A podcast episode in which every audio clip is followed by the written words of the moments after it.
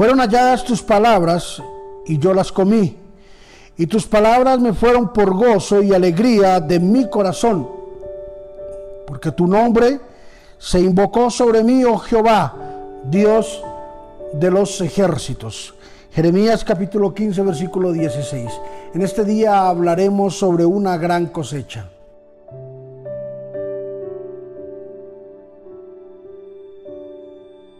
La mejor manera de conocer el corazón de Dios es a través de su palabra. Alguien dijo por ahí, ¿quieres conocer a alguien? Dale poder. ¿Quieres conocer a alguien? Dale la oportunidad. Préstale dinero. Aliviale sus cargas. Véndales, véndale sus heridas y vas a conocer qué hay dentro de esa, dentro de esa persona, dentro de ese corazón.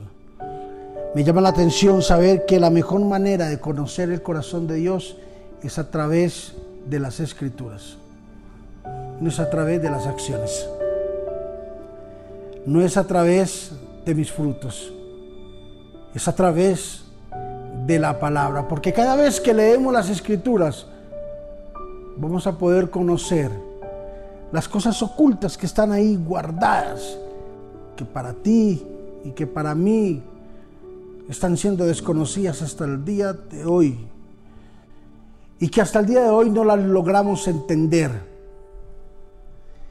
Cuando entendamos qué es lo que hay en nuestro corazón, entonces va a florecer las cosechas más grandes que pueden haber en nuestro corazón. Sabes que tú y yo somos como unas bodegas donde Dios almacena grandes cosas y grandes proyectos. Y las cosechas más grandes de nuestra vida aún todavía no han sido puestas a evidencias. No hemos dado a luz las cosechas más grandes de nuestra vida. ¿Sabes por qué? Porque Dios necesita conocer nuestro corazón. La mayoría de las personas gastan toda su vida, toda, toda su vida, tras un propósito. Ese propósito se llama dinero. Y acaban con su vida. Y pasan muchos años.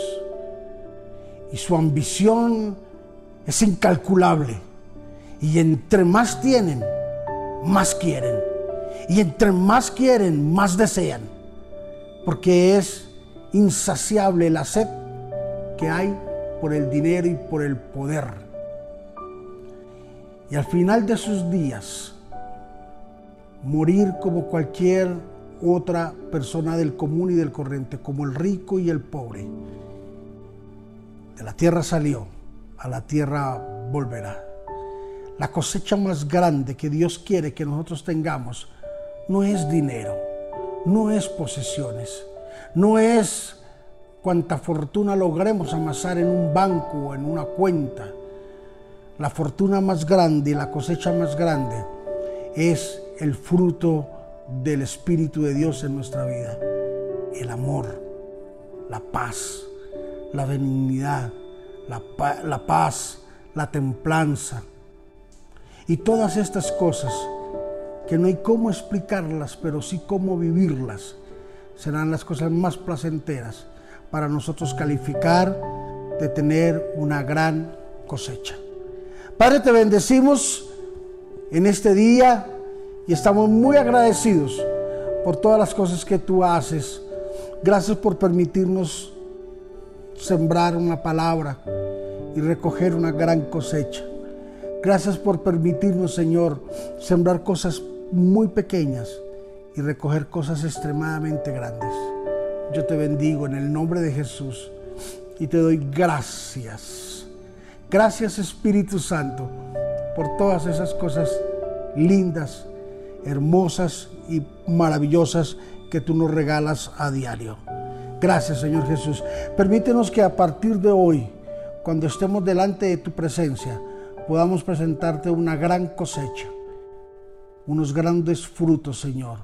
Permítenos, Señor, ser instrumentos útiles en tus manos para poder llevar tu palabra y dar grandes cosechas. En Cristo Jesús, amén y amén.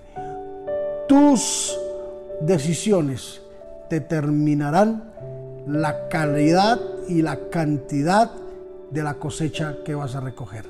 Bendiciones.